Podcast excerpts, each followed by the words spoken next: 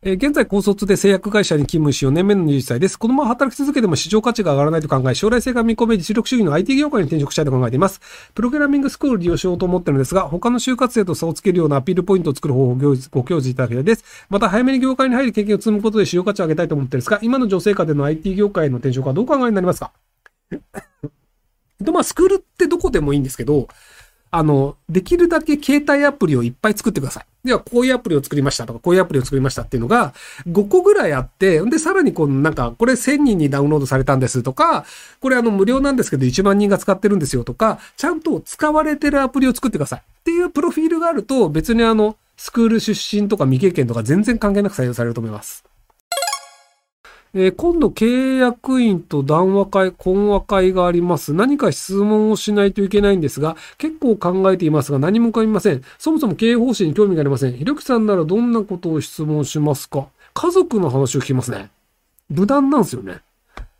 あの、結局その、まあ、あの、会社の話とかって、お前こんなことわかんねえのとか、そのなんかあの、要は、あの、なんか踏んじゃいけない地雷を踏む可能性があるので、で、仕事の話だったら別に業務上やればいいじゃないですか。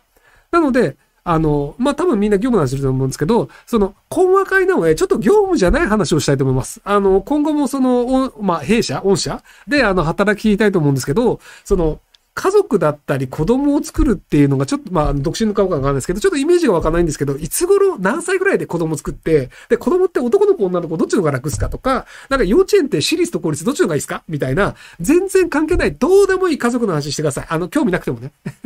要はその、あの、どうでもいい家族の話をすると、その家族に対して思い入れがある人とかって熱心に喋ってくれるので、ほっといても時間が、あの、経つんですよね。で、その、なんか、あの、要は自分の会社の中で自分の家族を作って子供を育てこうと思ってるやつがいるってことは、こいつはこの会社に居続けてくれる可能性が高いな、みたいな、いい印象だけ残るので、あの、仲良くなるコツって、自分が喋るんじゃなくて、相手に喋らせるなんですよね。その、あの、まあ、よくその、人の話を聞いていると、話を聞いてくれる人はいい人ってなるんですよ。要はその、あいつずっと話ばっかりしてて、俺の話聞かねえってやつって嫌われるんですけど、話聞いてくれる人って好かれるじゃないですか。なので、相手がしやすい話の話題を振って、ほっといてずっと喋らせるっていうのをやると、なぜか好感度が上がるんですよ。なので、基本はあの、相手が喋りたいものっていうのを質問するっていう方が好感度上がると思います。なので役員に好かれると会社って大体楽なんで、役員に嫌われると会社って大変なんで。なので役員に好かれるためにどうするべきかっていうので考えてみてください。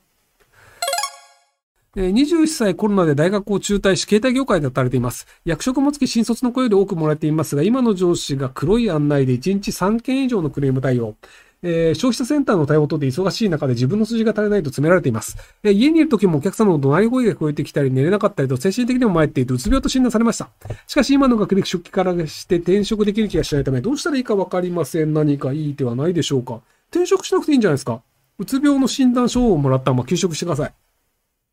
で、休職中に休職手当をもらって、新しいところに行けばいいと思います。で、あの、コールセンター自体が得意だと思っているのであれば、あの、どんだけ怒鳴られても気にしないっていうスキルを手に入れた方がいいと思うんですよね。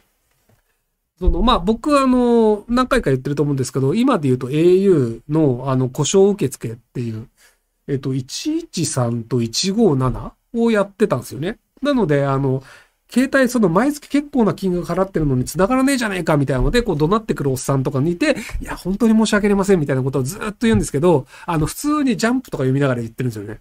なので、あの、相手が怒ってるっていうのと、あの、自分が怒られてるをリンクさせる必要ないんですよね。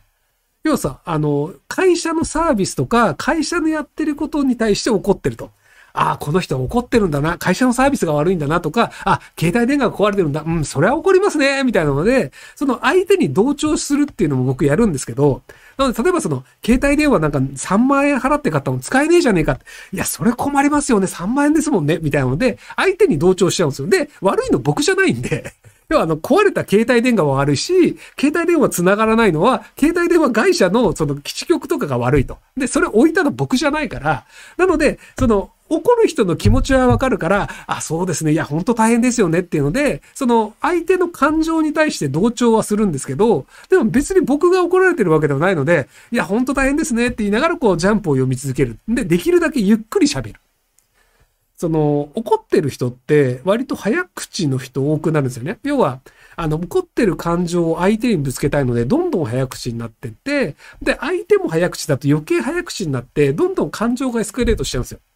なので、あの、ゆっくり喋ると、そのゆっくり喋ってる速度に相手って合わせちゃうんですよ。人間って、その相手のペースに合わせてしまうっていう人が多くて、なので、ゆっくり喋ると相手もだんだんゆっくりになるんですよ。で、ジャンプとか読みながらだと、やっぱなかなか早口で喋れないじゃないですか。なので、こう、ジャンプ読みながらゆっくり喋ってると、いつの間にかその相手が、こう、穏やかになっていくっていうパターンと、あとはもうさっさと保留にしちゃうっていう。わかりました上司に確認しますって保留して、5分ぐらいジャンプ読んで、で、いや、ちょっと上司に確認したんですけど、なかなか難しいっていうので、そのなかなか難しいのことを言った後に、じゃあこうだったらどうだみたいな相手が出してくるんで、あ、じゃあそれでちょっともう一回確認しますって言って、また5分ぐらいこう保留にしといて、いや、それでもちょっと相談したんですけども、なかなかみたいなことをずっと言ってると、なぜか時間が流れる。っ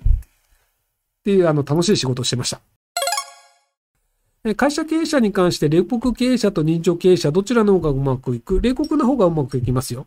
えー主人は利益より社員が大事、社員を家族のように守ります。少ない社員ですが辞める人もおらず、技術力が高く、利益より信頼なのが安いということでお忙しです。一方、私の父は真逆で冷酷です。辞める人も多く、しかし会社は大きくなっていってます。えー企業経営者に求められるものは何なのでしょうか？ひろきさんの周りは周りの経営者の話を聞かせてください。と、あの、会社を大きくするということが目的なのか、関わった人が幸せになるかっていうのは別の要素なんですよ。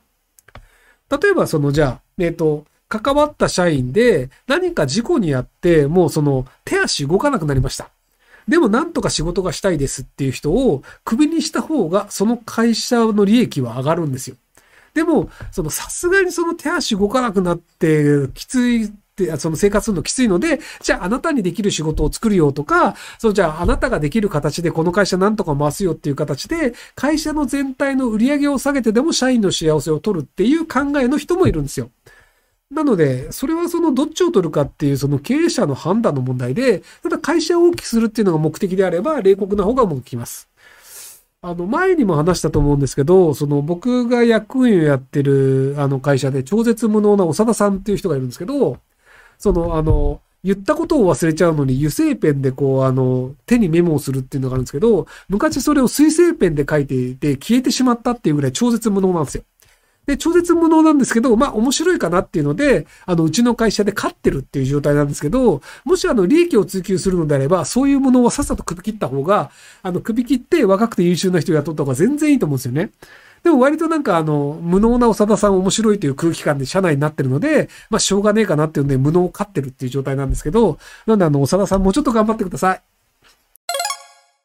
えー自分ができる限り頑張って勉強や実習を行っていたのですが、思うような結果が出ず頑張ったことが認められず怒られる日々です。頑張りを認められたいのに認められない。褒められたいのに褒めてもらえない。どうすれば頑張りが報われるでしょうか？えっと、あの、褒められたいっていうのを満たしたいのであれば、褒めてくださいって言った方がいいですよ。なので、あの、要は頑張ったから褒められるんじゃなくて、あの、褒めてくださいって言うと、人は結構褒めてくれますよ。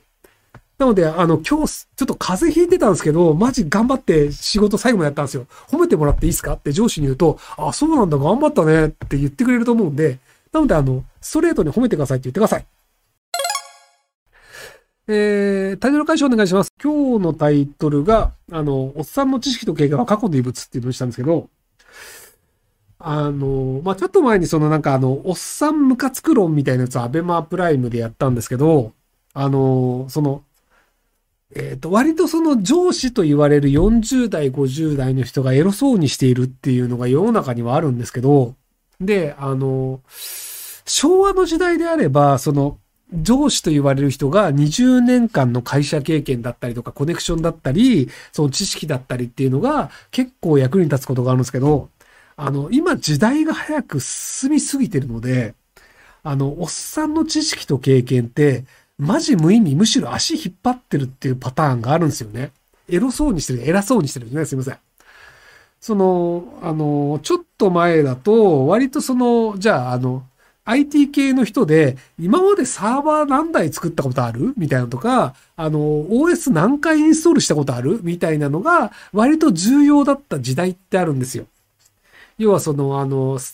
あの IT って、じゃあそのパソコンというかサーバーっていう機械で動くんですけど、じゃあそのためにそのマザーボードにメモリー足して CPU 足してとかっていうのやって、で、こういうハードウェアの症状があった時っていうのは、じゃあその、あの、なんかメモリーを増やした方がいいよねとか、これであの、このメーカーの電源って良くないからこっちの電源の方がいいよねとか、やっぱりマザーボードはギガボード、アンパイとか安心だよねみたいな相性とかっていう知識が必要だったりするんですけど、最近その知識、丸々無駄です。あの、もう大体クラウドで OK です。